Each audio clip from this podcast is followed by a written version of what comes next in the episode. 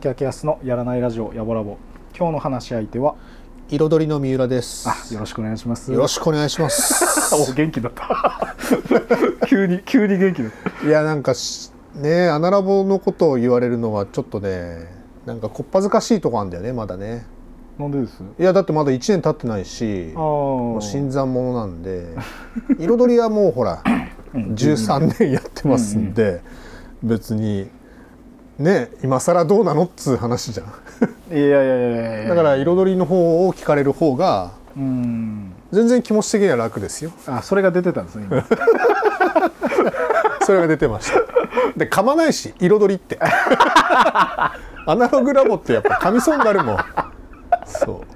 これアナラボって俺さっき言いましたけど、はい。アナラボっていう人います？アナラボっていう人いますよ。あーやっぱそうですよね。はいまあ短縮系っていうんですかねそういうふうに、まあ、やっぱ、はねよぶよく呼ぶからこそっつうか、まあ本当ごく身近な人にはアナラボアナラボって言うもんね。うん。俺も。はい。あーあやっぱそう。なんですね。お客さんに対しては言わないかな。アナログラボってちゃんと言いますけど。それ噛みます？噛まない。それは噛まない。さすが。噛むのは電話？電話は結構ね不意にかかってきて急にあーってなると噛んだりしますちょっとスイッチがねこっちのタイミングはもう関係ないですからねね、はい。電話はね。あれこれオープニングなのまだ？これ今もうあオープニニングね。はいはいあ本題じゃ喋ると全然いいんですけど、はいはいはい。前半ちょっとこうお話ししてみてどうでしたか？なんかちょっとこうそう想像と。いやちょっともっと笑いが欲しいね。あそうっすか？真面目な話をししすぎちゃった感じがする。マジっすか？いや基本俺真面目な人間なんだから 真面目な人間なんだからっこてれ突っ込んでいいのかな？いやいやどっちかな？えっと真面目なんですけど、はいそう。いやいやいやあのまあこれまずこう出てもらえてることに俺はめちゃくちゃ感謝なんですけど。えなんで全然全然俺ですよ。いや今口嘘くせえな。全然。口とんがってっけど。全全然大丈夫ですよ。いやもう出てもらえてることも感謝なんですけどやっぱこう出てもらってる人ってまあ俺は多分これずっとあの俺のこう仕事の中で言うと、うん。歌うたいと、うん。まあ、ギター教室やってて、うん。まあ、どちらのことに関してもこう、会社でいうと広報みたいな役割をしてるんですね。このこのやつが、はい、うん。でそれはあの週1で基本上がってるんで、うん。そのまあやっぱお店で商品が毎日とか毎週入荷するわけじゃないっていうのと同じように、まあ、曲をリリースするとかも、うん。あの毎月とかいうわけにはいかないんで、うん。こう稼働してるように見せる、うん。でかつ俺はお店がないので、うん。こう稼働してるものとして見せられるものは、まあ、こういう形、うん。でかつ間に自分の曲を使って流したりとか、うん。そういうので、まあ、あの楽曲の制作の依頼をもらったりするので、うん。めちゃくちゃ感謝なんですけど、まあ、1回出てもらった人は、まあ、あのもちろんですけど嫌われなければまたこう出てもらいたいんですよ。あれ2回3回ってあんの？あの一応出てる。人もいます。誰？羽賀さん？あの人はね出たいっつって俺が断ってくる。そういうこと？まあそれまあ半分嘘ですけどね。いやいやまあでも100回目は俺が出る100回目は俺が出るってすげえ言ってたんですよ。記念のやつね。そうそう。でねあの人なんか意外になんかちょっとこうなんつうんですかね変なとこがあって、うん。すげえねこう冗談言うの好きなんですよね、うん。ブルームさん、うんだから100回目は俺が出るってめっちゃ言ってゲハハハハっつって笑ってんだけど100回目近くなったら「あれいつも言ってっけどあのいいかんね別に」とかって「いやどっちやねん」みたいな。そうなの？そう。で100回過ぎたら「なんで俺のとこ呼ばれがったんだね」とかってまたふざけ出して。へ だからまあそれはそれであのブルームさんはまだ1回なんですけどえ 100, 100回目ってもう迎えたの？あ迎えました。誰が100回目だったの？結局。100回目は俺一人で喋りました。あそういうことね、はい。あまあ一人で喋る回もたまにちょっとあったり、ーあそういうこと。あとはまあ本当歌うっていうのがメインの回とかうもん。中にあったりいろいろなんですけど。あとはなんかこうなんとなくクリスマスはあの人と喋るみたいなのがちょっとこうイメージがあっちゃ、まあ、できちゃって。う。んだからまあその人とはなんか通常の回とかがほぼないんだけど毎年クリスマスの時は君と喋ろうかっつってもう毎年の山下達郎みたいなああそうそうそうそう。あこの時期かみたそいうな。そうなんですよ。だからそうやって、まあ、出てもらってたりとか。ただまあ本当にご縁に任せてるのでうんわざわざそのラジオに出てほしいっていうのを言いに行くってことはないんですよ、うんうんただこう普通に俺のライフワークとして動いてる中で、うんあのこうフライヤーとかお願いしたりとかそれで喋ってる中でちょっとこうあのよければって言って「うん」って言ってもらえた人には出てもらってるっていう感じなんですけどだからまあ何回か出てもらうと1回目はやっぱちょっとこう総論っぽくなるんですよね。うんうん。うん。そうね、うん。多分。で総論っぽくなるとやっぱちょっとこうあの、ね、広めにこうちょっと説明とかもう話し出すと、うん。ちょっと真面目にはやっぱなるんですけどもう格論になるともうどんどんふざけ出すというか こ今日ここの話しかしませんってなると、いやそうだよね。そうそうそう、ん。それそうなると結構ね。いやその方がいいよね。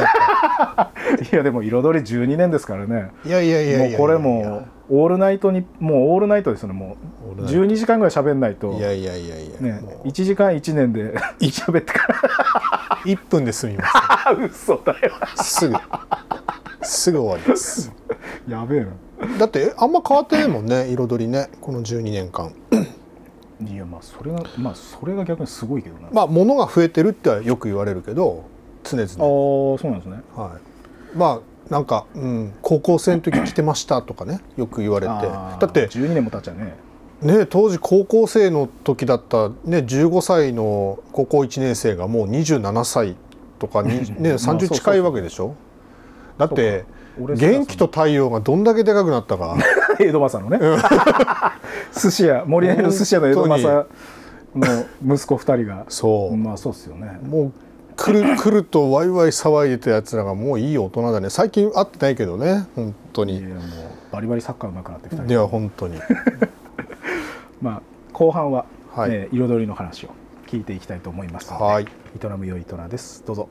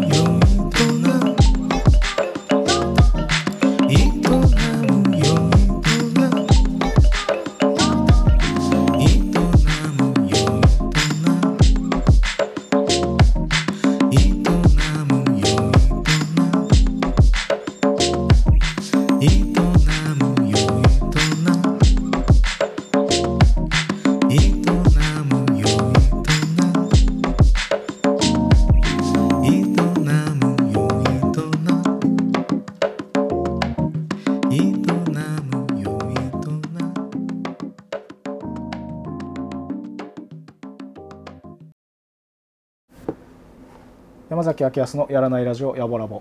今日の後半話し相手は彩りの三浦です。よろしくお願いします。よろしくお願いします。やっぱ彩りさんっていう方がなんか三浦さん本人もやっぱ軽いですよね。まあまオープニングでも言ってましたけど、やっぱりね。でも文房具うーんやっぱ自分もこうよく書いたりメモったりするから、うん。まあ、よく買わしてもらうんですけど。あ、うん、文房具って好きなんですか？あよく言われるけど別に あの好きでも嫌いでもないです。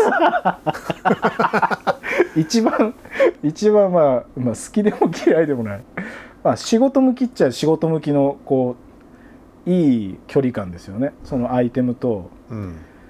なんかそうじゃないと逆に仕事としてできない部分もあるじゃないですか。いやでも基本思い入れありすぎるとみたいな、物販やってる人は多分ものすごく思い入れがあってうん、多分そのものを扱う？っていうのが多分ほとんどの人だと思うんですけどうん、僕は、えー、とどっちかっていうと,、えー、と商売家家です。はい、あのーまあ別に何だろう皆さんが必要とされるもので、うん。えーっと売れるものっていうかそれそれを売売って生活が、えー成り立つんであれば別に文房具じゃなくても よかったんです。いいですね、いやいやいやいや、まあ、俺これまあ聞いたことあったんで、うん。なんかあのまあ人によっては結構はばかる話だと思うんですよ、うん。うん でもなんかやっぱちゃんと言ってくれるっていうその強強さね。いやいやいや別にだってあの好きですかってよく言われるんです。いや好きでしょって言われるんですけど、ん。いや別に嫌いだったらやってないですけどうんそんなにマニアかって言われると全然マニアじゃないですよっていう。うん。マニアの域にはいかないですね僕はね。全て。何でもそうかな。あの、へえうん、広く浅くそれは何でも。もえー。何でもそう。はい。飽き性ですか？うん飽き性飽き性だしハマらないですね。強かじってかじって終わりっていうのはもうなんぼでも。飽き性だし俺はハマらないですね。あの趣味がないんですよ。えっ、と趣味がなかったんですね。正確に言うとね。趣味なかったんですけどやっぱりなんかこう40になった時に何かしらこうねあのこれからそのなんだろう老後に向かう 自分の人生の中でうんうんなんかこうね趣味って何ですかとかって言われて答えられるものが一つでもやっぱないとまずいなと思ってほはい。まあ今はありますけど。うあちなみに 今ですか、ええ。えー山登りです。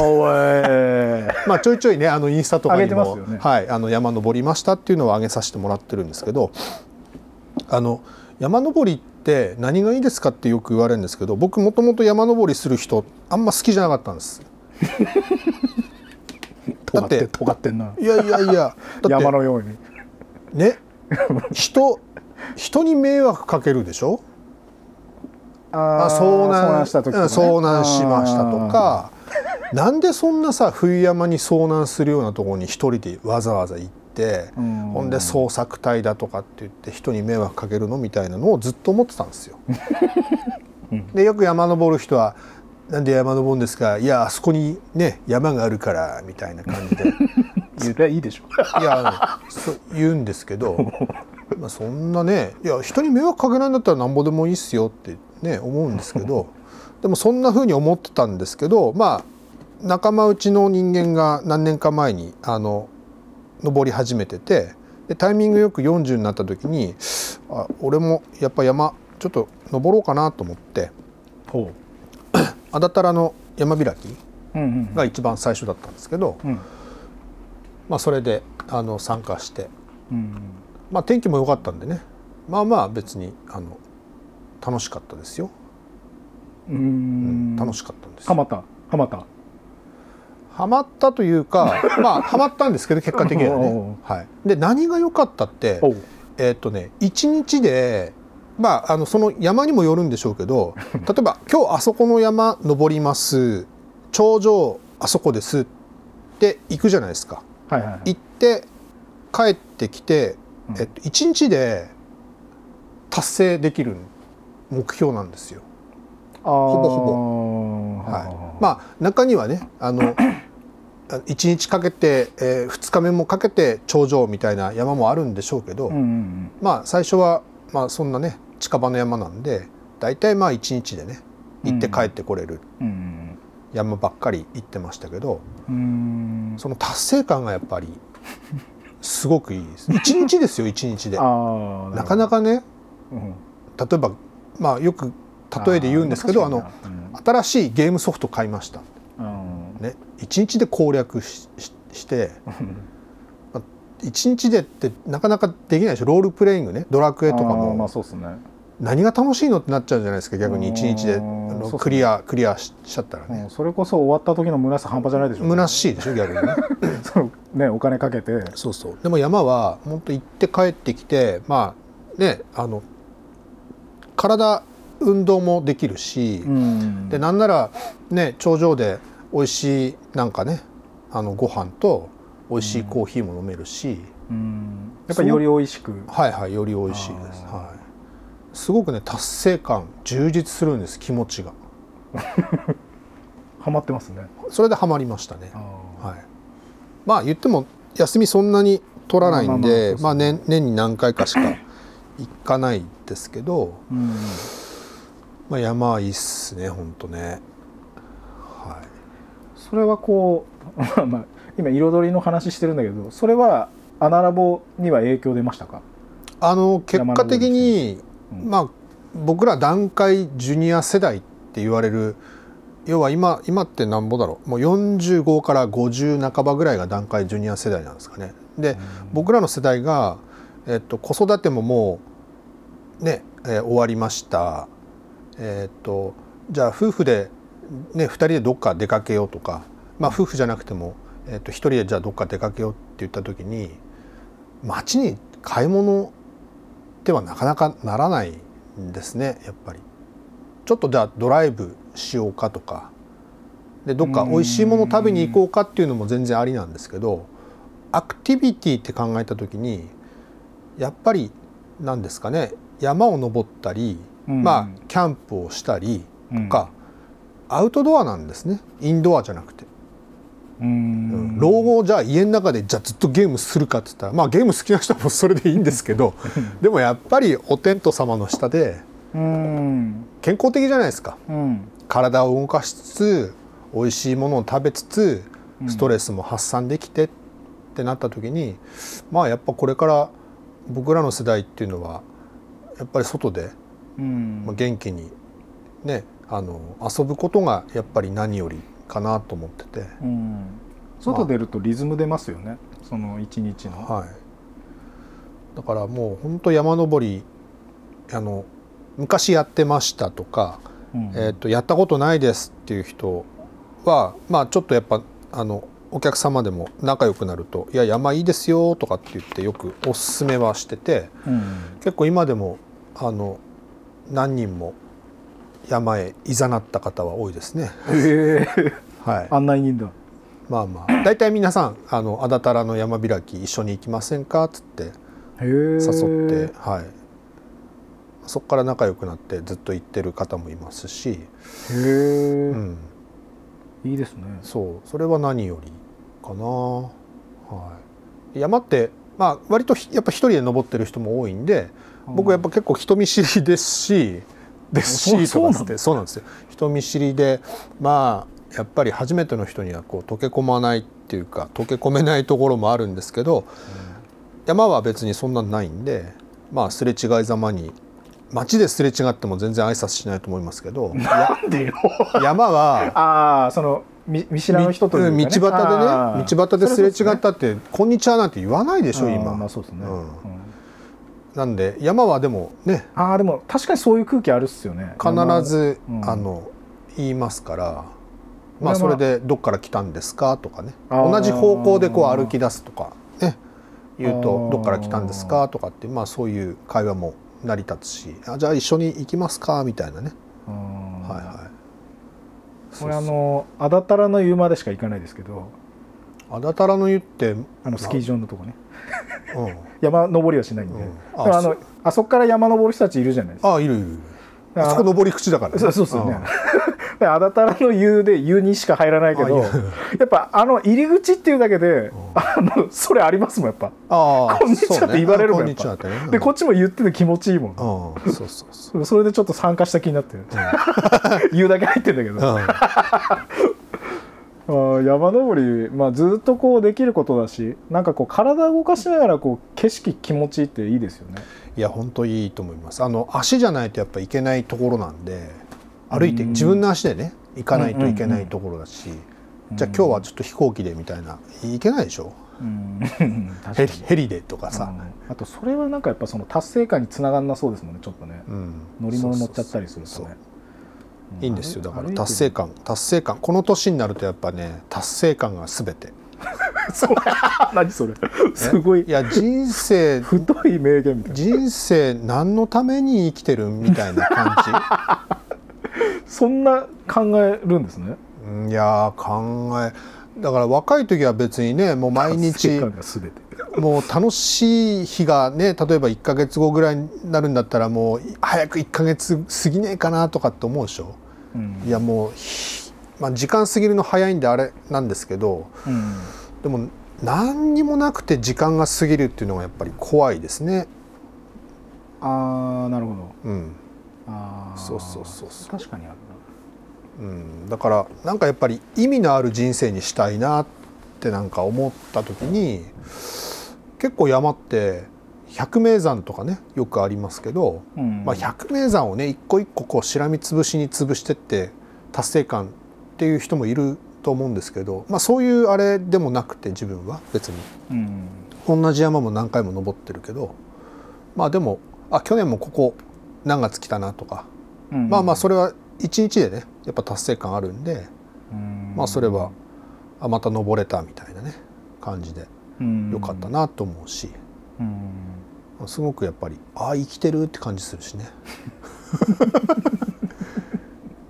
深いですよ山は本当に、はい。い、いいと思います、まあ登本当に。はーでまあ彩りい、山の 山の話になったね 彩りの話ね。彩りのはい、話はい。今あの12年経って、まあ変わらないでしょうっつって、はい。まあ、物は増えたけど、んうんみたいな。周りからも言われるみたいな、そのこう変わらないコツとかあります？まあ変わらないでいられるのって一番こうむなんか難しいというかその なんか変わってないこの物差しとかありますか？いや自分が変わってないって思うだけであーまあ別に周りからしたら、周りからしたら多分変わってきてるとは思うんですけど、まあ物も変わってるっちゃ変わってるからね。あの、まあ、当時あの例えばオープンした頃から扱ってるメーカーさんじゃあ今何社ぐらい残ってるんですかって言われると、うんうんまあ中にはもうやっぱり取引も終わってるメーカーさんもあるし、うんうんまあ残念ながらなくなっちゃったメーカーさんもあるけど、うん。まあやっぱり毎年いくつかは新しいメーカーさんもどんどんどんどん増やしてるんで、うん。まあそうするとお店の大きさはもう限られてしまうんではやっぱり言ってもあのフェードアウトしていく商品もあるわけで時代の流れとともにねうん。消耗品とはいえ。うん。まあまあでも文房具ってやっぱもう30年も40年もまあ下手すると自分の年よりも長くずっと売られてるロングセラーっていうのがあるんですね。これもあのうん。アナログラボに通用つ通じるものかもしれないですけどアナログなものこそ文房具なんで、ああ、確かに。まあデジタルな文房具もありますよ。ああまあ。あの例えばなんだろうえっ、と定定規っていうかなんかこう長さを測るものとかね。なんかピッピッってもうピッピでもう測れちゃうみたいなやつとか、うん。まあ、そういうのも出てきたりはしますけどまあ、電卓とかまあ言ったらそうですよね、まあ電卓もそうでまあ、すね。半々ぐらいですよねそろばんか電卓かみたいな、ね。ああまあそろばんったらもうマックスですよね、うん、そうそうそう。まあそういうのもありつつ、まあでもね書くことに関しては変わらないわけでしょ。で、うん。人間が手で書くわけなんで、うん。で今言葉に発したものが、えー、と例えば携帯で音声変換されて文字文字がこう、ね。ね出るやつとかあるけど、うん。それはあのデジタル上の話であってノートに文字を書くってなるとこれってアナログでしかないわけですよ。うん。あのデジタルでやろうとすると何あれ？レーザープリンターじゃねえけどなんかそういうやつとかね。上でこうこするみたいな。でうん。もこするっていう作業自体もやっぱアナログになるしまあやっぱなくならないんですよ。そのアナログな世界っていうのは文房具は。だからずっとずっとなくならない。まあ中にはなくなってきてるものもあります。うんとここ56年でいくとなんだろう。手帳？え？手帳のニーズがやっぱりデジタルにあーまあスケジュール管理とかっていうのはもうもうもうデジタルですよ。皆さん。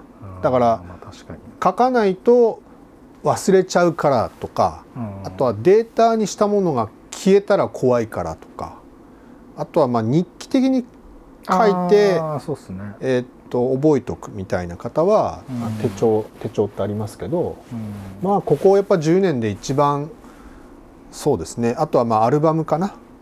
はい。アルバムっていうカテゴリーがもうなくなりました要は写真を現像するっていう行為をまず皆さんしないからうんそうっすね。なんか記念で、うんうんえっと撮った写真を貼って送るっていうのがもうここ56年のアルバムだったんですけどそれすらもうないもんね。今もうデジタルで撮ったものを、えっとメーカーさんにこれで編集してくださいって言うともうそれが出来上がってくるから。もう貼られたものがええ編集されたものが。あここにこの画像をはめ込んでっていうやつがもう出てくるから。だから一枚一枚現像じゃないんですよ。それがもうなんか一枚の表紙表紙っていうんですかね。なんかねそういうふうになって帰ってくるから。複数枚でアルバムになって一ページみたいなあの要は、えっと、絵本絵本になって帰ってくるって感じ？写真が、へうん、もうまあそうするとやっぱそのね自分で写真選んで、うん。そのアルバムに入れるとかそしてあの子引っかかってうまく入らねえとか、あのあるあるはもうやっぱないんでですね。んあれは。もうそれはもう戻らないですね。あのえっ、と 例えば CD とかがレコードとかに戻るっていう現象はありますね。あるでしょ、うん。だから、えっと写真も、えっとなんなら、えっとちょっと前ですけどあのバカチョンカメラって昔やったインスタントカメラ。カチっていうしうん、カチってガリガリガリカリ。カリカリって回して。ね あれあれがなんかちょっとね復活した時もあるしあとチェキとかねああいうのもまあチェキもなんなら今あのその場でプリントアウトできるらしいですよね。あプリンターがうもうモバイルプリンターみたいなのがあって撮ったやつがすぐぐ出るみたいな。あー Bluetooth でみたいな。うんそうそうそう。うん。だからインスタントカメラが、えー、とチェキ版みたいななんか、うん。そうそうそういうのもあるし。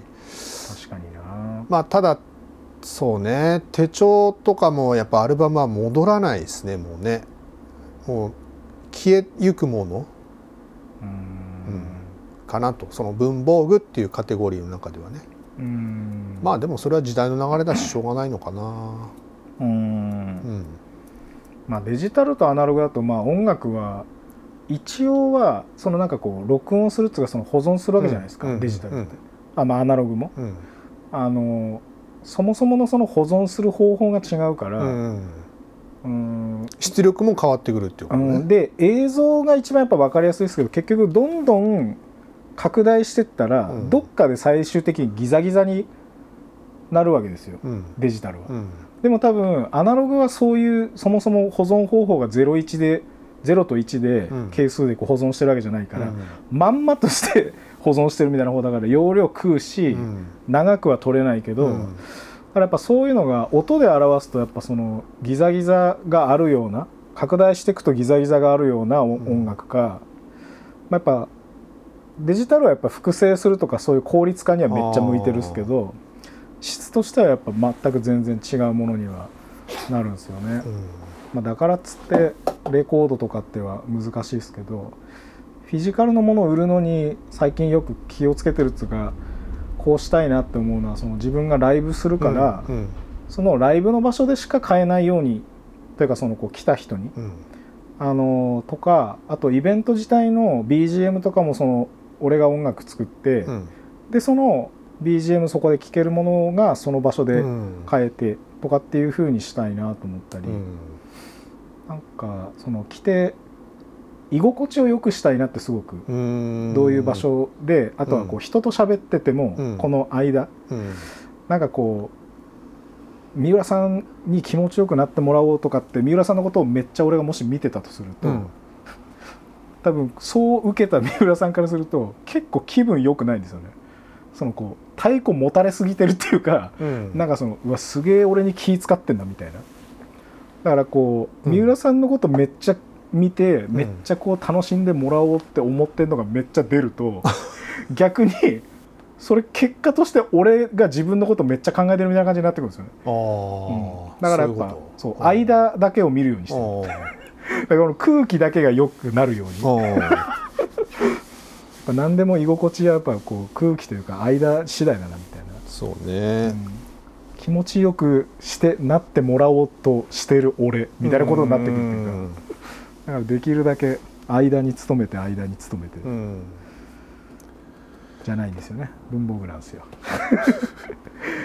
あのあ文房具の前に彩りはさっきちらっとはあの話聞いたんですけど、うん。名前はこうどういうふうに決めたんですか？彩りはまああのいなんていうの彩り豊かな文房具うんうんが、えーっとあるお店っていうかまあ雑雑貨みたいな感覚なんですよ。僕の中の文房具っていうのは。まあちょうど前の仕事のそのケツの方の仕事っていうのがそういうちょっと仕事をしてて。どういう？どういう仕事っていうとちょっとあれですけど あのアパレルと,、えーっと雑貨を融合したようなお店をちょっとやってたんですね小売りの方で。うんうん。はい、でまあ要はえっ、となんだろうねアパレルと雑貨が融合するってどういうことみたいな感じで。うん。でそこに文房具っていうものを入れたお店を作ってたんですよ。あその前勤めてたところ前で勤めてたところで。へえまあ他はそういうのなかったですね。なかったんでうん。えすごく僕はもうなんか楽しくてやってたんですけども、うん。はい、その思い入れもあってへえーえっとそういう業態をちょっと作りたいなと思って。まあこっち帰ってきたらやっぱそういうお店なかったんで、うん。そう。そのただのもう文房具専門店っていうまあわけじゃなく。昔ながらの要は文房具屋さんっていうお店しかなかったですよね。うん。で、えっとその当時世の中デザイン文房具って言って、えっと結構カラフルで、えっとそのヨーロッパ初みたいな、うんえっと何ですかね懐かしくもありうん。色合いも豊かでみたいな。うん。いう結構文房具が世の中にいっぱいあったんですけども、うん。そういうまずお店がなかったので、うん。はい。まあ、そういうお店をまあ出したいなと思ってて名前の由来っていうのはもう単純にうちの娘の名前です。ああそうなんですね。はい。綾乃って言うんですけど。ああなるほど。漢字。漢字ではい。もともとあの「綾」っていうあの色彩の、うん。はい、あの字が好きで。まあ娘にもその思いがあって、まあ、彩り豊かな人間になってほしいっていう思いがあって、うん。その名前を付けましたしまあ別にさっきも言ったんですけど自分でそのすぐね「なんで名前彩りなんですか?」っつってすぐこう言えるようなうんうんうん。ね理由がないと名前ってなんか面倒くさくなっちゃうんで。簡単でしょうちの娘の名前ですっつって、うん。はい、そうそうそう。確かにこう使い心地とかはもちろんこうねいいのはもちろんいいんですけど色がどうとかってなると、まあ、それこそそのなんつうのかなその人の体感でしかないですけどこうお店に入ること自体もこう気持ちよかったり色いっぱい見れてまずその時点でいろいろこう先が楽しくなるというかそこで何いろいろ探し、まあ探すかどうかすらわからないけどとりあえず行ってみたくなるっていうかその色味ってはそういう役目がやっぱありますよね、ありますうんね。花もしかりね、うん。うん。そう。花屋さんもそうですけどね。やっぱりなんかそのその時の気分でやっぱり選び方も変わるでしょ？うん。あのそう。だからなんだろうね。まあいろんなものをその都度その都度選んでほしいなと思いますしやっぱ持ってるだけでやっぱテンションが上がるんで、うん。まあ、文房具って本当に身近なアイテムだと思いますね。今こうパッとですよ。文房具って言われて学生の時使ってた文房具って今パッと出るアイテムなんですか？うん、えなんだろうねわかんないけどまあ覚えてるのはもう小学校に使ってた筆箱であのなんだっけあれ「うちの玉知りませんか?」っていうキャラクターがあったんですよ。あなんかその名あのね前はなんか聞いたことあるまあ何回かこうなんかあの復活してたりするんで今でも多分どっか探せば出てくるんですけどそれを使ってた思いがねなんかすごくあります。めっちゃなんかその名前めっちゃ懐かしいな。うちの玉知りませんかっていうシリーズでまあ、筆箱があったりなんかペンがあったりね。まあ要はあああいうキャラクター系ってほらいろんなシリーズ出すじゃないですか、あまあまあそうですね、うん、シャーペンとかね。そそういうやつがあるんですけどまあ小中高で使ってた文房具って思い出すとすれば、まあ、そんなもんかな？そんなに長く使ってたんですかそれ？いやいやいやそそれは高校生まで使わないよ。小学校うんだから 小学校の一時的に使ってたっていうそのうんと記憶してる文房具としては それぐらいだっつう話で。もう高校まで来てうちの玉知りませんか使ってて俺は同級生とあんまり仲良くねみたいなめっちゃ怖えと。いやいやいやいや違うんですよね。高校生の時とか文房具なんか何使ってたか全然覚えてないよね。だってそこに思い入れがないからさ。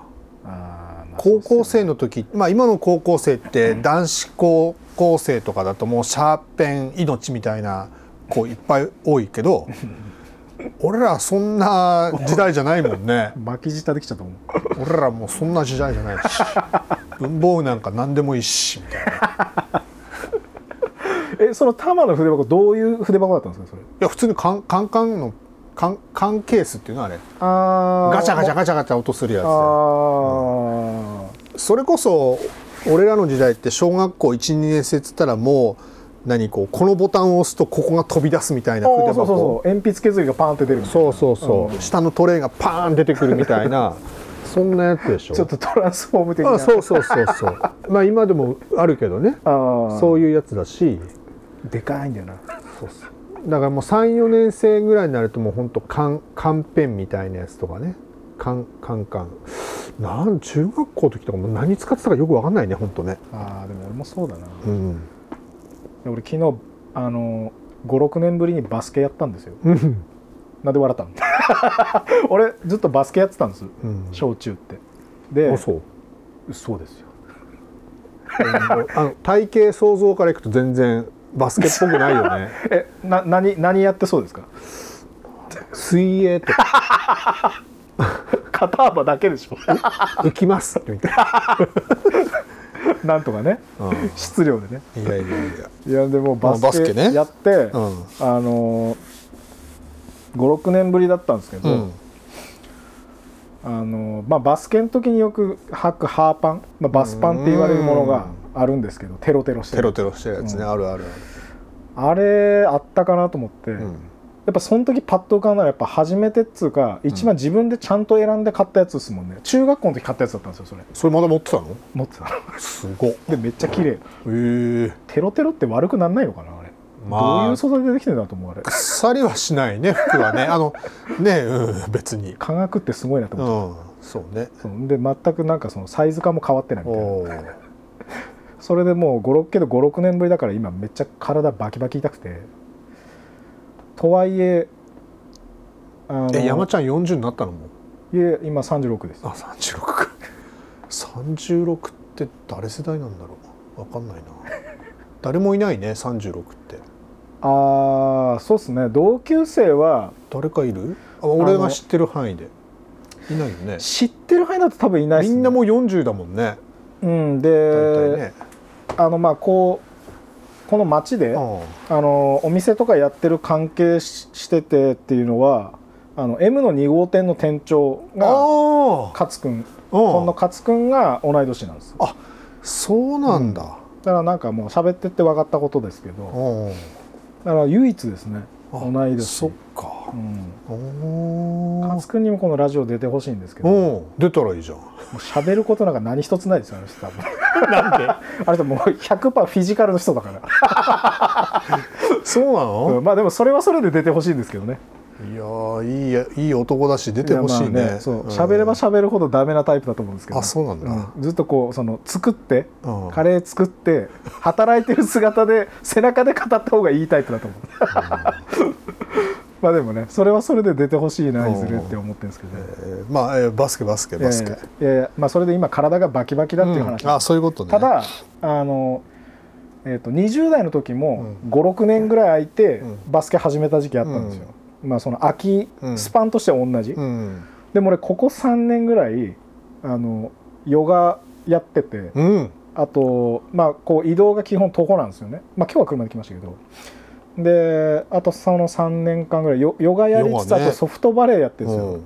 そしたら、まあ、バキバキはバキバキなんだけど、うん。20代の時のバキバキより全然今マシなんですよ。あそう。だからなんかちょっとそれが意外なのと、まあ、ヨガとその徒歩ってすごいなって思います。ヨガってあれでしょ？前言ってたその、えっと関谷さんが朝コーヒーあ出す出すややつでしょ、そうです。そうだよね。あの、えーララハウスっていう、うん。それまだ続いてんの？あとねそれは、まあ、続いてるっつうか俺は毎朝自分でやってるんですよ、うん。そこにちょっと最初通ってて、うん。まあそこには毎週は行ってないんですけど、うん。自分の自分の朝のルーティンとしてストレッチとそのヨガ。あ朝自分でやってるってこと？そうですそうです今は、偉いね。まあ、ただ習いに行くのはやっぱ別物だなって思うから、うんまあね。季節に一遍とかもうちょい何ヶ月かに一遍ぐらいはまあ行くようにっていう感じなんですけど。いや俺自分でできない人だからな。すごいなと思ってそういうまあ、だってする必要ない体型だからな。のいやいやいやいやいやそんなことないんだよ。俺あの本当にこうなんだろうね。パーソナルジムとかめっちゃ行きそう。行きたいの。あ行きたい。行きたい。あでも時間が。あのそういうとこに行かないと多分やれない。めっちゃやりそうですもんね。やれないんですよ。やりだすとすげえ。もうあのなんかこうメニュー表とか出るやつあるじゃないですか、うんねそういうやりたい。お金お金があるんだったら本当ライズアップとか行きたいぐらい。すごいもうすごいメニューこなしてそうだもんなもいやいやもう本う当。怖いな。もう1年ごとにどんどん年取ってくるから体がね。うん。鍛えない自分だってずっと何も変わってないけどな見た目。まあ見た目はあんま変わってないかもしれないけど。みんなに言われるでしょ多分。まあ変わんないねってず言われるけどまあ髪の毛ちょっと薄くなってきたぐらいかな。いやいや全然ですよ。いやいや結構ね薄くなってきたよ。いやいや本当に。まあもともと薄いんだけどあの猫っ毛だし薄いんだけど。うん。まあでもやっぱりあのそうキムタクとかねあのマツコ？同級生なんですけど、あええ。はい、同じ世代なんですけど。まあキムタクとかねすごいよね。どこを目指してるいやいや。でもね一応こう張り合えるのがすごいいんだけどやいやいや。全然張り合えてるもん。全然関係はない話今年の目標えーっといいですね。50にしてサーフィンをええやりたいなと思って、まあ友達今でもやってるもうずっとうん。ずっとやってる友達いるんだけどそいつにちょっと教えてもらいつついいですね。サーフィンやろう。山かなとあそうそう。海に山に。いいですね。そう。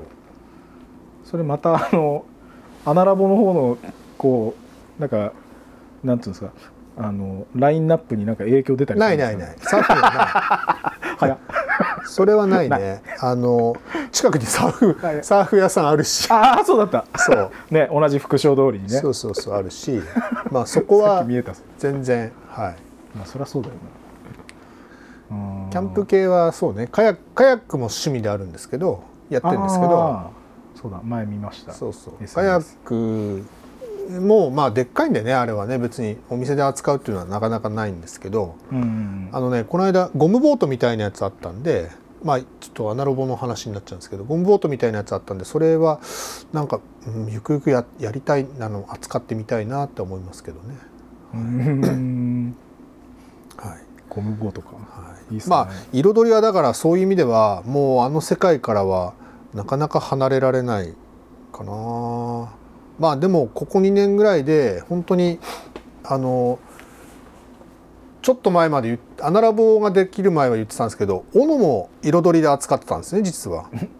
普通に巻き終わる斧あるんですけどマスキングテープと斧を扱ってるお店は多分日本全国どこを見てもないっつって豪語してたんですよ俺。でも面白いでしょって言ってたんですけどうんうんそんでも変な店だなと思い始めて。あ自分で？うん。ほんで 豪語してたの。これはもうちょっとやっぱもう店も狭いし彩り。でどんどんどんどんあのなんかキャンプ用品みたいなやつ増えてくるし、うん。やべえぞと思って、ね、もうオープンするおアナログオープンする前ぐらいすごく多かったね。そうもう外に出さないともう全然オープンできないぐらいだったんで、うん。まあこれはやばいぞっていう。まあ自分で自分を追い込んだっていうのもありますね。まあこの店自体はもう5年前から計画があったんで実は、まあ、それを遡るともう彩りを始めた頃にもうその計画はあったんですけど2号店っていうかまあ違う業態を出すっていうのはもうあったんですよ。50, 50にして。それはもう全部あの自分のなんだろうノートとかに書いてあるんですけど、書いてあります全部。まあうまいこと今追っつけてるって感じですけどねその計画に。あでもそういうの書くとねそこにそうそうそう。自分で追っつけてるのはあるんですけど まあでもそうタイミングタイミングよくなんかそういうふうになってまあうまくねこう転がってるって言ったら変ですけどまあそういうふうになってるんで。そうそうそう。それちなみにそのノートはそれってなんかな何ノートと呼べるんですか？三浦さんからするとそれって。ライフスケジュール。わかんないけど、えー、あるよ。俺いつも持ってるもんこれ。こんなやつ。見出し。いやいやいや100ページのノートだけどこれちゃんと目標プラン調査資料参考店舗取引先ブランドなんだこれ。すげえ。店舗計画オーダーリストとかなんか備品とかいろいろ書いてあるけどこの中にちょっといろいろ。じゃあまったらその原稿でこうその仕事の中のことも入ってるしまたその先の先のことも。こともそれに入ってるんですね。はい、いやだってまあ言ったらその日暮らしですよ本当に。その日お客様来て売り上げ立ってそれで帰りにおかずを買って帰れるっていうその日暮らしですけどでもやっぱり先に何かがないと。今の分厚さすげえな。いやいやいや。だって全然何も書いてないですけどね。見出しつけてるだけ。えそうけどただえそれあのこう一冊目っていうかそれなんですか？これ一冊しかない。へえんか見た目もなんかちょっともうずっと持ってるからがやっぱ年季入ってる。んいやいやいやいや全然全然。ジャンプとかのあのワンピース一冊みたいな 厚みでしたけどないないないない、まあ、よく見るノートじゃないですか。まあもうこれ彩りさんとかで、うん、そうそううちノートだけどその分厚さ普通にあるんですか？ありますあります。100ページっていうやつ。ええなんならこれの上の200ページっていうのはあるけどただこの大きさじゃないんですよ。この大きさだと100ページがあれなんでまあ持ち運べる大きさってやっぱりこのぐらいの大きさなんで、ね、まあなんか気づいたことパパパッと書いたりとかでもあんまり最近してないな。してないんですけどでもなんかやっぱ立ち止まってあれそういえば何歳までに何何やんなくちゃいけないんだっていう思い出した時にちょっと見返すノート。あーすげえなあのまあ俺が思う強い人、うん、あの今までラジオ出てまあまあみんな強いんですけど。みんな強いよ、うん、まあ ちょっと強さのこう角度がみんな方向が違うんですけど、ね、まあ、ブルームさんとか あのリアンさんとかもよく、はい、あの言うんですよ。そのこうこの年の時に何するとかっていうことを。まあ、ブルームさんに関してはもうあのご自立字が多いんで書いたらダメなんですけど。だからその自分で書いたことが読めない。自分が自分が思ってる計画が書いたことによって崩れるかもしれない。自分で10年先って思ってるのになんか書き出したっけ？5年先になっちゃってるみたいな。多分普通にご自立字多いんで。まあ早まったりね遅まったりするのは別にその、まあ成り行きなんで、たまたま俺はまあ書いた通りに今なってると思うんですけども。でも前の仕事の時もそうだったんですよ。割とこう前の仕事の時は、えー、とそのセミナーみたいなのがあってなんか会社で流行ってたんだね。そのライフプランセミナーみたいなやつが会社でそのあってであなたは何歳の時にあのどういう立場でこの会社に貢献してますか？みたいな、ね、そういうセミナーあったんですよ 人材育成セミナーってね。まあ、ちゃんとした会社だっちゃ会社だったんでしょうね。でそれをいろいろ含んでないでしょうねがあの、まあ、良くも悪くもね、えー、であの半分寝ながらこうね受けてたような感じだったんですけど結果それが適当にこう書いてたことがなんかなんだろうね。えっとすごくその重要性が分かったというかあのやっぱ目標とか、うん、そういうのがないとやっぱ人間そこに行かないんだね。うん、あなるほどね、うん、転がって転がってって運だけで 任せててもうん。やっぱりそこにはたどり着けないんだなと思って。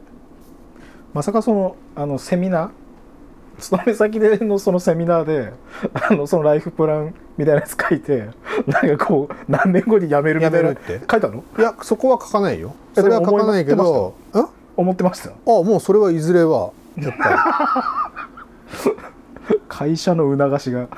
りいやいやいやいや。だからもう本当あの様々ですよ、あうん、何にも経験がないくてお店を開けるっていう世の中そんな甘くないと思ってるんで僕は。ーやっぱりあのお店 店頭で小売りっていうものを学ばせてもらってうん。あとはその仕入れっていうバイイングうん。のことを学ばせてもらって、うん。まあ、海外も出張行かしてもらったりとかしてうん。世の中のことをやっぱりいろいろ見させてもらったっていう安い給料でしたけど、あ それがでしょうねになんかえーでしょうねっていうのがそこなんでしょうけど、はい、やってることは結構大きい割に、はい、給料が安かったですけど、まあ、その分すごく勉強させてもらっていろいろあのものを見せてもらったっていう期間だったですね前の会社の時はね。うん。俺大学生の時そこ受けたんですよ面接。あそうなの？受けてました。落ちたんですけど、えー。でも確かにその面接受けただけでもあの面接の担当者が女性だったんですよ、うん。すげえゴリゴリなんかこう挑戦的なオーラがめっちゃバンバン出てる女性だったんですよ。あそうなんだ、なんかそういう社風なんだなと思って怖いなと思いながら。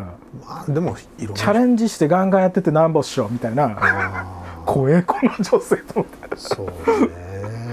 まあでも成り上がれる会社っちゃ成り上がれる会社なんですよ、多分やっぱそういう感じですよね、は喧嘩売ってなんぼだからみたいな。いまあまあまあ、ま 怖いみあ、本当にあのそんなそんな会社でした、うん。はい。そうそうめっちゃ気になるだろういやいやいやいやないや いいんですよ。いいんですよ、うん。そういうふりじゃないんです。そうそうう。ん。あの彩りこう12年やってきて、はい。そのこう物が増えたっていう変化もあったと思うんですけど、はい。あのーまあ彩りだからということではないんですけどあの12年お店からこう立っててうん。こうなんていうんですかね景色の変化とかこう、お客さんの変化というか、まあ、ある種こう時代の変化というかうん。そういうのって何かありますか？そのなんつうのかな、まあ、例えばこう福島でおお店開いてるんではい。福島人のイメージとかあります？地方のイメージというかここで商売するのにこういうなんかこうスキルがいるなとか。いやないね。うんないです。あの僕はこの彩りっていう要はかうんと箱は、えっと、日本全国どこ行っても通用するものだと思ってるんです、えっと、うん。今はもうちょっと違いますけど時代がちょっと変わっちゃったんで。うん。あの最初にオープンした時はそういうお店を作りました。え前の店でいろいろちょっと転勤でいろんな地方に行かせてもらってたんで、うん。えっとまあ、当然あの東京も週一行ってたんであのうん。都会のあれも見てましたしうん。たまたま実家がこっちにあったんで、えっとこっちに戻ってきてあのこの商売を開きましたけどまあ何ら縛りがないひ自分独り身みたいな感じであれば好きな土地に行って多分同じ業態をやったと思います。それでも多分やっていけたと思ってる自信はありましたね。へーはい。ってなるとまあ言ったらその地方の特性とかうん特徴とかそういうのじゃなくて、ある種言ったらこうポップさみたいなのがいると思うんですよね。そのどこでもやっていけるってことは、うんうんそのあこうある意味流行りとかもちゃんとこうチェックしてるというか、取り入れるかどうかは別としてそういうのを見ている。でまああの大町でうん。服屋さんやってるピッうん。クの,、あのレジェンド省吾さんが言ってたんですけど、流行りはめっちゃ困るって言ってたんですよ。うん。でそのこう見つかっちゃうとやばいみたいな、うんまあ、それはそのこうどういうお店やってるかとか、うん。どういうアイテム使ってるかにもよるんですけど、流行に見つかっちゃうとそのもうちょっとこう消費されちゃって、うん。ここう長生きできるものという理念があるうん。自分からするとかなり厳しいみたいな、っていうのはあるんですけど、まあ、それはこうどういうものを取り扱ってるかとか、まあ、そのものがどういうスパンでそれこそこう消耗するかしないかとか、そういうのも関係するからあれなんですけど、流行ってはこうプラスに見てますか？マイナスに見てますか？まあプラスだね。うん。僕は。あのー流行り廃りはあるけど、うん。えっと、さっきも言ったんだけどあのベースは文房具ってアナログなんですね、うんえっと、30年も40年も50年ももう変わらずずっともう発売当初よりうん。変わらず売ってるものもありつつ、うん。えっと、去年発売したものっていうのもあるんです。例えば鉛筆なんかも。えじゃあこれ50年前の鉛筆と今の鉛筆って何が違うんですか？うん。品質的にそんな変わんないです。書きやすさとか別に変わんないですようんシャーペンも別に昔のシャーペンとじゃあ今のシャーペン？うん。あのスマッシュってぺんてるさんのやつあるんですけどうん全然変わんないですよ。今今でこそ現役ですから変わんないですよ。ただその色が今時の色とかう限定カラーが出ましたとかね、うん。そういうのはあるけどうん。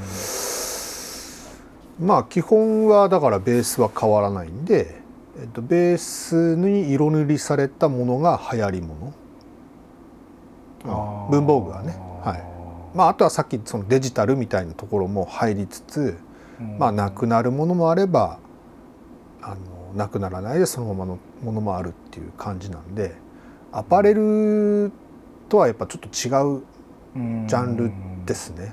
うん、そうそう。だから文房具ってなんだろうね。意外とこう安定安定してるのかな。もののセレクトの難しさで言ったらどちらが難しいですか？彩りとアパレルでしょう。あーごめんなさいえっ、と彩りとアナロバアナラボ、アナラアナアナログラボの方が難しいです。こっちの方が流行り廃りが多いですもん。でかつあのローテーションが少ない。あのそれはこう出ている品数とかそういうバリエーションの問題ですか？うーん消費の仕方が違うっていうやつかな。ああさっきのその消耗はい、するしない、鉛筆はやっぱ使えば削るしなくなりますよね。消しゴムも削ればなくなる。こっちは えっと消耗してもなくならないものが多い、うーん。うん。一回買ったらもうあと10年いらねえんじゃね？っていう。まあよっぽどね。よっぽど便利な機能がついてますとか、うん。そういうのがない限り壊れない限りなかなか、うん。確かにな、うん。だってスタンレーなんかこれ100年やってますからね。まあデザイン変われど、えー水筒とかの。そうそうそうそう。だから100年前からこれがやってるっていうことは1回買ったら10年ぐらい使うんじゃないんですかっつう、まあ、よっぽどもうヨレヨレにならない限りね汚れてきたとかない限りまあ気に入っちゃったらもう10年ぐらい全然軽く使えちゃうんで、強そうだもんな、はい、強そうでしょ、うん。ちっちゃくても強そうだもんな、強い商品が多いね。さっき山ちゃんずっと言ってるように。バカなバカな言い方ですけど、例えばねそういうほらプラスチックのボックスとかも壊れない、はい壊れない限りずっと使い続けられちゃうんで彩りはまあそんなに耐えられない、あはい、あとなくすなくすとかね。ちっちゃい。ものがちっちゃいから。あなくすとかね。うん、どっか行っちゃったとかね。ーなんかそれで言ったらその小さいから、うん。その陳列めっちゃめっちゃむずそうだなって俺思っちゃうんですけどそのいやそんなことないしかも色味めっちゃ彩りなまあわけじゃないですか、まあまあまあちょっとでもね別にそれはうんなんだろう。俺別に陳列するのは苦苦じゃないっていうか、はい、まあ、うん、大変でしょうと。あよくね震災ほら地震ちょいちょい来るでしょ？そのたんびにさ めっちゃすごいんです。散らばんですよ。でももう慣れっこだよね俺らね。もうみんなはいはい来たのねぐらいの。ああそうそうそう。あはいはいっつってはいはいぐらいで本当にあこれね？はいはいはい。はいあこれ今回壊れたのね。はいはいはいはい。はいはいはい。ーいやいやまあね。毎日あの下ろして帰るよ。上に上げ上げててあ落ちたら壊れて困るものは全部下に下ろして帰ってます俺。この12 2年間。ええそう。だからあの夜中来てもまあまあ別にあの店とりあえず見に来るけど、うんううん。ん大抵なんか夜中じゃん？あの、確かに、まあ、日中来られる方が本当被害が多いぐらいお大きいぐらい。夜中来られた方がる時だからね。そうそうそう下ろしてるし。備えてそうそうそう。対処してうん。だと、まあそんなに影響は。ね。あー確かにまあね震災の話ちょっと出ましたけど2010年3月にオープンなんでうちは、彩り、うん。はい。えっと1周年記念三を、まあ、3月5日なんですね。オープンしたのが。なのであ、えっと、1周年記念をやった1週間後に、えっと、2011年3月11日ドーンと来て。ね。どうなるんだろうってね思いましたけど。あれ1周年記念って何されたんですかちなみに？1周年記念はえっとねお店じゃなくてあのお店の近くのちょっと場所を借りてうん。まあちょっとイベントみたいなことをやったのかな。いやライブじゃないな。なんかワークショップみたいなやつかな。あ多分。あの雅さんから多分コーヒーセットっていうか借りて俺がコーヒー入れたんじゃなくてバイトちゃんがコーヒー入れたような気がするな。どうだったらちょっと忘れてたな、へー。うんそんなことをややったんですね。であやっぱり1年経ってようやくこうね長ちょっとねし浸透してきたっていうか広まってきたかなっていう時にやっぱ震災だったんでうん。ね先行きがちょっとすごく不安でしたけど。うん。そんでもちょうどもともとその前から誘われてたイベントはい。があの佐久間亭のイベント今でも覚えてるんですけどはい3月末に、えー、と佐久間亭で、えー、とイベントあれ多分吉成さん企画したのかな。へえどんなイベントだったんですか？いやなんかね福島市内のお店さんがいっぱい美人さんもいたし M さんもいたしあとブルームさんもいたな、へえ、うん、ハーさんもいた。みんないたよその当時。マルシェイベントですか？マルシェっていうか、まあ、食べ物あり音楽音楽はなかったのかな？なんか当時のポスターまだ彩りに貼ってあるけど後ろに、えー、今度見てみよう、うん、結構、うん、楽しいイベントで。まあうちとしては初めてその他のイベントに参加するっていうような感じだったんでもうほんとガソリンがみんななくってああそうっすね。大変だった時期なんだけどでもやるって言ってもうなんか23日ぐらい前まではどうするどうするってみんな言ってたんだけど結局やるってなったんで前の日ぐらいに決まったのかな。で俺あもしかして俺ガソリンちょっとまずいからいけないかもしんないとかって誰かにメールをしたような記憶があるな。そしたらたまたまなんか車がエンジンかかんなくなっちゃってええあのおばさんの車を借りてそこまで荷物運んだような気がするけど。あそれでも行ったんですね。行った行った。でなんかね ギリギリになってセッティングした覚え出があるね俺。そう。行った行った。やった、へうん、でもあれがあってあみんな元気なんだと思ってあいやまあこの福島でやっぱりやり続けなくちゃいけないんだなと思った思いがあるね。あのイベントなかったらもしかするともうやめて他に行ってたかもしれないね。あー最初に言ったように、うん。あの別にこのフォーマットは別にどこでもやれると思ってたんで、うん。その当時はね、うん。だからねその原発の影響がないところだったりそういうところに行ってやってたかもしれないけど、うんまあまあ、仕事上考えればその方がね、うん。まあ、あのイベントがあったから結構あみんなで頑張ってやっていきましょうねみたいな感じになってね。まああんまりこうイベント出店されるっていうイメージずっとそんなにないから。まあ基本そうね。あれあれ以来もないね特に。あとは自分がこう行ってやるぐらい、あー、うん。まあ市内だと雅さんとあと美地さんうん。ぐらいかな。お手紙カフェって昔やった企画があって。あポストカードとか、まあ、お手紙あのまあ要は震災後すぐぐらいかな、まあ、こんなあれなんでお手紙をちょっと書いてみませんかぐらいのイベントをやったんですよ。あはいはいはい。はい、で雅さんとかにも1週間ん？もうちょっとかな？結構長い間あのその商品を置かしてもらったりしてたのかな、うん。あとソラカフェさんとかあとビジさんか。ビジさんにも置かしてもらった。その3店舗だけかな？市内は、ううんんそんなイベントもやったりしてて。あの自発的なイベントはまあ当然ねやるんですけど他のイベントに参加するっていうのはあんまりないですね。うあんんまないです。あの団体が苦手なんで。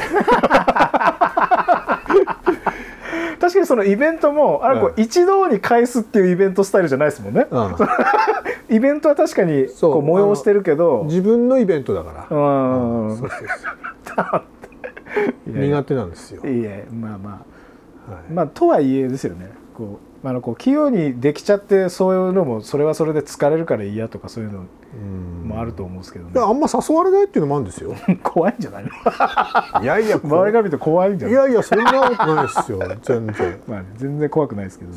多分誘い誘いにくいやつなんだなっていう。それが怖いんじゃない？いやいやいやいや。いやそんなことないです。まあもともとねやっぱ一人でやってるっていうのもあるんで、うん。なかなかお店を休んでまでねややっぱりイベントに出るっていうのが、まあ、できないっていうのと、まあ、やっぱり、あのまあこれ多分山山ちゃんにも何回も話してると思うんですけどイベントの意味合いってちょっとやっぱ僕が考えてるやつってやっぱちょっと違くってうんうん。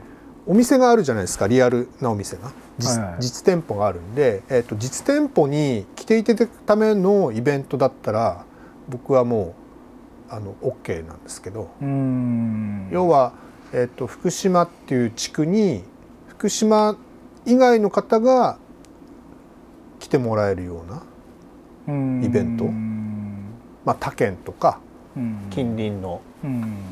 地区からとかあの近場の人が来てもらってワイワイっていうのはえだって実店舗あるんだったら別にそれでいいじゃないですかっていう話なんで。うん。普段来てる人たちが集まってワイワイやっても何ら イベントイベントって何なのっていう仲良しこよしっていうのがちょっとやっぱ疑問に思ってるところもあるんでうん。僕はだからあんまりそういう意味ではあのそのまあイベントに参加しないっていうのはあるかもしれないですね。うん。はい。かそれで言うと、まあ、これがなんか汎用的な言葉かは分かんないんですけど、うん。まあ、俺は広報っていう言葉がめっちゃ好きなんですよ、うん。広告が好きじゃないんですけど、うんうんだからそのそういう要素がある動きは、うん。あのー効果が出づらくてうん。地味な動きだったりするんだけど、うん。でもお金をかけるというのとは違くて、うん。まあ、あとこう消費されるっていう動きとも違くて、でも大事な地味な投資だと思うんです、だからそういうイベントとかだったら催したり出たりうんしたいなって思うし なんかそのうーん三浦さんがあとイベントやってたのだとあのコーヒーのあのこうなんだっけなあのリバーさんとかうん。関谷あやってた。さんとかあれはい。今今思い出した。あれ結構最近だよ。あそうですよね、2019年ぐらいですね。うん、あれどういうイベント？あれはね、えっとチャムスっていうブランドの、うんうん。えっと毎年ゴールデンウィークにやってるイベントなんですよ。まあ、要は、あのチャムスってやっぱアウトドアのブランドなんで、うんえっとまあ、あれも何年かこう経てあの市内のコーヒー屋さんとコラボした企画を立てたんですけど、うん。まあ、アウトドアだったらやっぱり外でコーヒー飲むことだよねぐらいからうんうんでまああのラウンドしてもらって、うん。コーヒー屋さん巡りして。そうそうそうそう、うんうん。でそれでまあチャムスの商品を買ってもらったらノベルティプレゼントしますよぐらいで。うん。まあなのであれもまあ要は、えっと、言ってみればやっぱりうちの店に知らない人が来てほしいっていう思いと、うん。えっと、逆のパターンも多分まあ少なからずあると思うんで、うん。えっと、うちの店知ってるけどコーヒー屋さんってそんなに行ったことないよねっていう人が、うん。逆にうちの店のそのイベントに対してあこれコーヒー屋さん回るとなんかもらえるんだみたいな感じでね、うん。うん、お互いにこう相乗効果じゃないんですけど。一つのきっかけになりあそうますよね。そうそうそうそうそうう。ーん。はい、あれの本当はもっとあの県外版みたいなのもやりたいです。ただそんなにね移動する人もいないだろうぐらいで思ってたんでまああれは市内でやらせてもらったイベントで。でその前はえっ、とアウトドアっちゃキャンプっちゃカレーだろっつって M さんとねうんうんコラボしたり。うん。多分その前が M さんとかな。その前の年がね。へえでその前はえっ、と同じチャムスを扱ってるラージさんとコラボして多分それが最初かな。ラージさん M さん。であのコーヒー屋さん。あれ3年目ぐらいのやつなんです。企画なんです、へえ、はい、そうなんですよ。でもやっぱこう一堂にあのこう返すっていわゆる一般的なマルシェイベントじゃないですもんね、うん、ないないこうやっぱこうお客さんがよりこう楽しむ新しいその流れというかきっかけをイベントとしてうん。うん。まあ同じ場所にこうわーっと集まってねやるイベントもまあすごく楽しんでいいんですけどうんうん。なんだろうね。やっぱ実店舗が全てなんですよ僕の場合は。あのーこの店もよく言われるんですよ。ねあこの店っていうかアナログラボも言われるんですけどネット通販やらないんですかとかね、おあのーやった方が本当は効率いいんですよ。回商品の回転が上がればうん。あの資金回転も上がるんでいいんですけどただやっぱりお店に来てほしいっていうのが僕の、うんまあ、彩りもそうなんですけども思いがあるんであんまりだからそこはやりたくないんですよ。うん。やっぱりあの実店舗の意味合いっていうものを常に考えてますね。うん。でい彩りはそれこそ本当に一日誰もお客さん来ない誰も売り上げね何も買ってくれない日があったらはい。もうその日で店は終わろうと思ってますから。あー。おかげさまで彩りはそれは一回もないんで。すげえ。いやいやまああのはい。それがないんですよ。へなので必要とされてなかったらお店がやっぱり あの存在価値がないと思ってるんで、ん。まあそれはもうすぐもうなんだろう潔くもうやめやめるっていうか、あ必要とされてないんだ。じゃあすいません。いろいろありがとうございましたっつってもう店閉めるだけなんで、ただまあそう言えるのもねこうそれだけこうどこでもできるっていうぐらい自分で考えて、はい。こう終わらせた。いやでも最近はそんなことも言ってられないですけど。そうなのいやもうヒヤヒヤですよヒヤヒいヤ。やまあねいろいろこう急にね人の流れが変わったりとかいやほんとね。人のね流れもそうだしその人その人の暮らし方というか、大変。このコロナ価値観がね。でだいぶやっぱり変わりましたね世の中ね。うん。コロナとあ戦争とうん。円安と。うん。ね 値上がりバンバンしてね。そう大変ですもう。んいやそうだよな。生活が本当しづらいんでね。うん。もう言ったら不要不急の商品なんで普及不要の商品か。うちあ彩りで売ってるのもこのアナログラボで売ってるのも。まあそれでいうと音楽もそうですからねいやーでも音楽はやっぱりね救われるじゃないですか気持ちが。いやそれで言ったらまあそれはアイテムも変わらないですけどやっぱそのねうん。飲み食いには勝てないじゃないですか、まあね。うんその命をつなぐという意味で、まあい生きるためのねうん。術なんでね食べることは。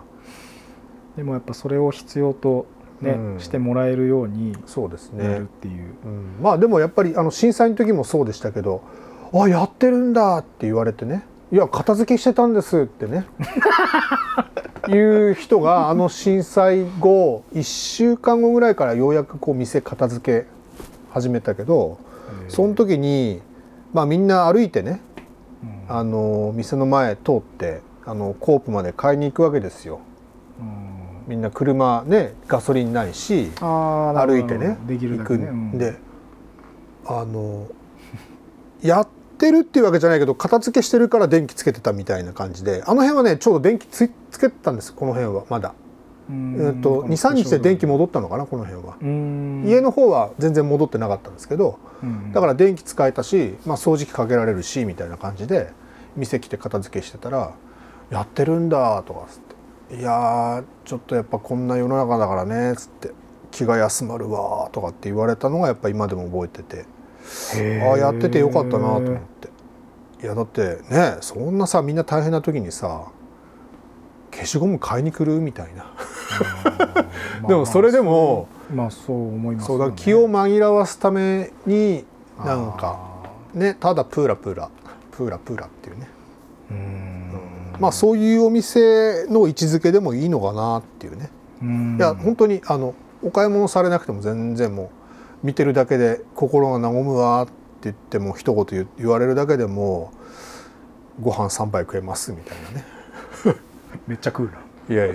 それで言うとやっぱ本必需まあそう言われるとだからそどちらもやっぱ必需ですよね。音楽も多分ねそういう意味では。うん。同じ。やっぱり悲しい時楽しい時辛い時困った時ね寄り添ってもらえるものだと思うし、うん。まあそういうふうに思ってもらえるお店であり続けたいなと思ってるんで、まあそれがやっぱりなんか自分でね感じ取れてああもういらないんだなと思ったらやっぱもうそれはもう終わりだなと思うし、いやでも13年ですからね。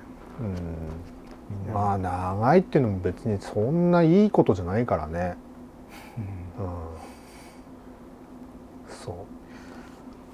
俺福島のあの、えー、と福島市の昔の呼び名忍郡で、うん。で伊達市とか、柳川とかの方の昔の伊達郡、うん。で、まあ、俺ラジオでよく言うんですけど、うん。新達って呼ばれてて、うん。新達の33観音っていうのがあるんですよ、うん。まあ言ったらあの88箇所巡りみたいな、うん。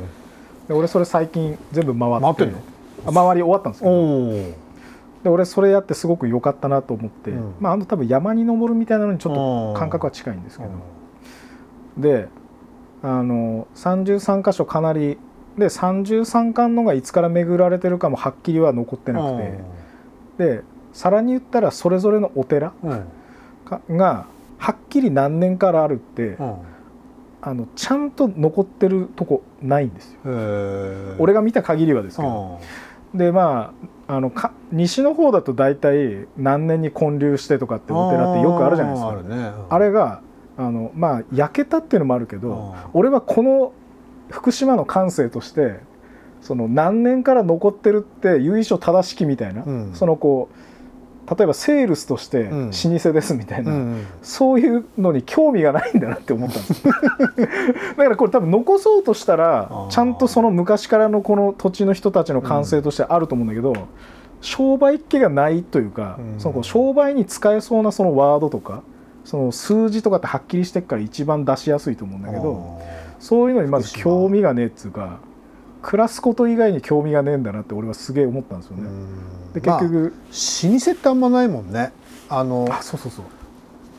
まあ一番老舗で言ったらうさぎ屋さんが一番老舗なのかなって思うぐらいで俺は、うーん。町のうん、雑貨屋さんというか。そうそうそうそう。あのここの業同じ業界でね、うん。物販とかそういうでいくとうんまあそれより古いとこはもっとあんのかもしれないけどでも、うん、ないねあんまりね。うん。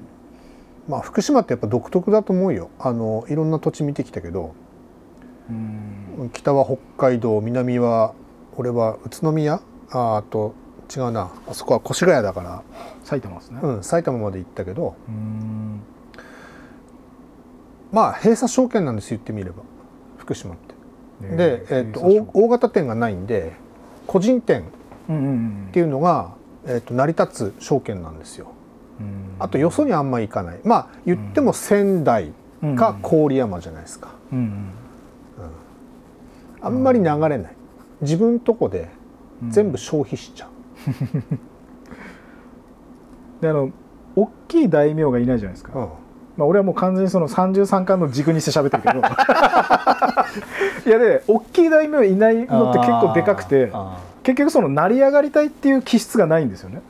ーあーそういうこと？平均的っていうこと？じゃあ。いやうんとあのまあ、言ったらこの今の感覚で言うと、うん。例えば栃木とかうん。新潟とかうん。宮城とか、うん。外の人たちがすごく細かくこの福島市を治めてたりするんです。へだからえ言ったら福島藩っていうのもあって、うん。福島の藩の領地もちょっとあるんですよ。うん。でもこの福島市の中でもめっちゃ分かれてここは宮城が治めてるとかここは新潟が治めてるとかもう外がみんな治めててもここで実際暮らしてる人たちは気にしてないんですよ。その上で政治してても。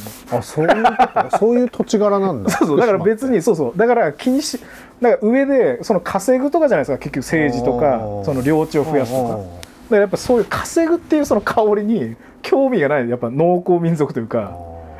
だから暮らすことにプラスになることは多分反応するんですけどなんかちょっとこう稼ぐとかただの商いだとあの残れないというかもういきなり素敵すぐなくなるみたいな、まあね。まあ、あれはそもそもそういうぐらいのこの回転でやってんでしょうけど タピオタピオカとか。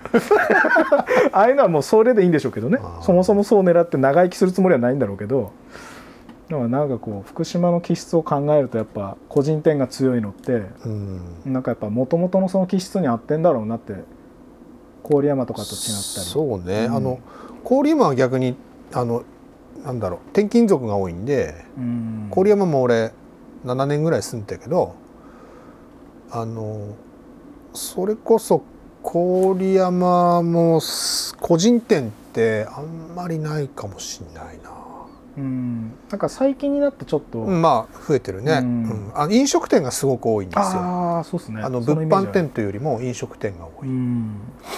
ですよね。そう。で、うん、と片や福島 まあ今は福島も多いですけど昔はやっぱり飲食店さん少なかったような気がするんでうん。郡山に比べるとね、うん。でその代わり、えー、と雑貨屋さんが多い。物販そういうちっちゃいお店が多いっていうのはよく言われてたね。へだ昔雑誌で雑誌っていうかなんだフリーペーパーでなんだっけこんなーディップ。あリップ？え出た。あれがすごく俺郡山にいる時に「うわ福島ってすっげえいい店いっぱいある」とかって見てたの。よへえ。あれ福島市のやつだから。はいはいでも、えー、と郡山でも配布してたのかな？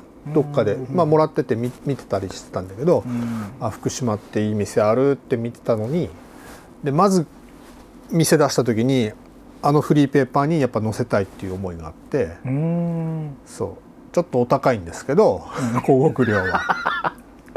でも、まあねみんな見てましたからねね。ちょっと背伸びしてそう背伸びしてあれに載せてもらいましたけどね。あまあそれもでも1年しか続かなかったんでーうん。震災後すぐ休館になっちゃったんでうん。震災後、うん、半年ぐらいしてからかな休館になっちゃったんで。そうそうそうそう。やっぱあの印象強いですよね。なんかあのあのディップってすごくうん。おしゃれなものがうん。載ってるっていう、あの2010年前後ぐらいの、うん。なんかお店のことがいっぱい載ってるっていうね感じしましたもう今でも全部取ってありますけどありますよ昔の。へバックナンバー、ーすげえな。はい、あれがだからもう本当になんだろそれ見てえな。すげえな。う、うん、あれに載せてもらったのがもう本当ステータスっていうか頑張っ頑張っって背伸びした甲斐があったなぐらいですけど。そうそうだって名だたるまあ名だたるって言っても結局えっ、と例えば空カフェさんとか美術さんとかいやみやびさんもそうだね、うん。とうん大体僕よりも5年6年ぐらいなんですよ。先なんですよ。あのブルームさんも多分そうかな、うん。みんな同じ時期なんですよ。M さんもそうはいそう、うん。は、大体僕よりも3年から5年ぐらい早い方がうん。みんな出ててうんそう。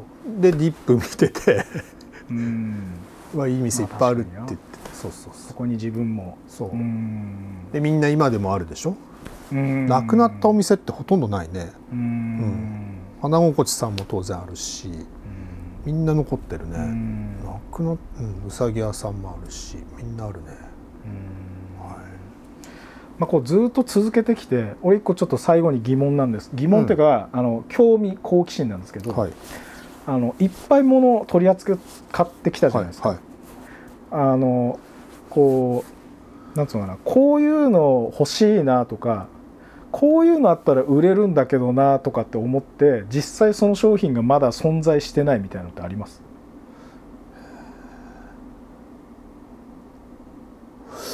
いや。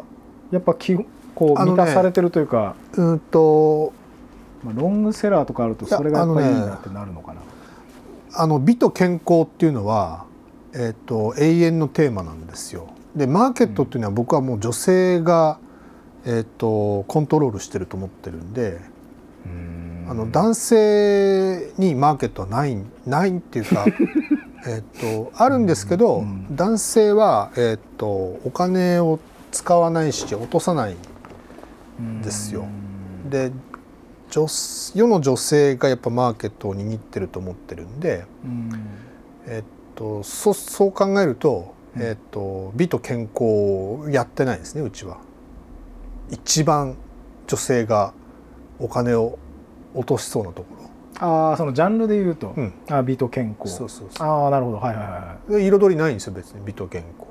あのまあ、美もありますけどね、まあ、美ありますよ。彩り。じゃあ彩り？にいやだから美美にえー対するそのグッズがないでしょっつうああなるほど、うん。こう、まあ、自分への投資としての美みたいな。そうそうそうそう。ああ、なるほど。そうそう。確かにだそこはないないっていうか、まあ、やれやれないカテゴリーなので、まあ、多分やらないとは思うんですけど僕は言っても。だからまあ本当はやっぱそういうのは強い分野だなっては思いつつ。ううん。女性か。彩りさんやっぱ女性来てるイメージ確かにあるなまあ女性雑貨屋ってやっぱ女性が多く来るし、うん。えー、とまあ大体ねオーナーさんっていうかお店やってる人も女性が多いと思うんですけど、うん。まあ、男性がやってても面白いじゃんっていうそのギャップも実は自分もまあ今はそんなことないですけど、まあ、前は楽しんでましたね。うん。えこのこのおじさんがこんなラッピングするの？みたいな。こうやって。え？ってこうなんていうの？上下上下上下上下首みたいな。見られる時も前はありました、二度見的なやつ。はい、今もうあの簡易ラッピングになっちゃったんで意外とそこまでこう手を込んだラッピングってあのしなくなっちゃいましたけど、うん。時代の流れっていうんですかねそれで、はい。うん。昔はもうそこに結構ラッピング無料でやってたんで、うん。まあ、今でも無料なんですけどラッピングは、うん。あのえ力を注いでましたけども、はーめっちゃ聞きたいこといっぱいあるんですけどね。まあまあまぼちぼちいい時間だいい時間？はい。まあ、またそれは交互期待ということで、まあそうだね。まあ2回目あるかどうかわからないんですけども、えーまあまた。嫌われてなければね、いやいやいやいやいや。えー最後に、はい、まあ、時間も結構深くなったんで、まあ、今食べたいものというか今日のラッキー食事を何か一つ、まあ、ラジオのリスナーさんにこれ食べたらきっと運気上がるよっていう、無責任で直感第一の、もう無責任でしかないよねそれね、うん、そうなんです。みんなそのなんか困るたまに切れる人とかいますから。ななんなんでなんで答えなくちゃいけないんですか？まあなんだろうね。まあちょっともう遅い時間なんでね。あのさらっとしたものああいいでいいかなと思うんだけどカツ丼食いたいな 人生最後何が食いたいって言ったら俺やっぱカツ丼になっちゃうもんな、はええいいですね。い、カツ丼今日のラッキー食事は深夜のカツ丼で、はい。えー山崎明康のやらないラジオやぼらぼ。今日の話し相手は彩りの三浦でした、長い時間ありがとうございました。はいありがとうございました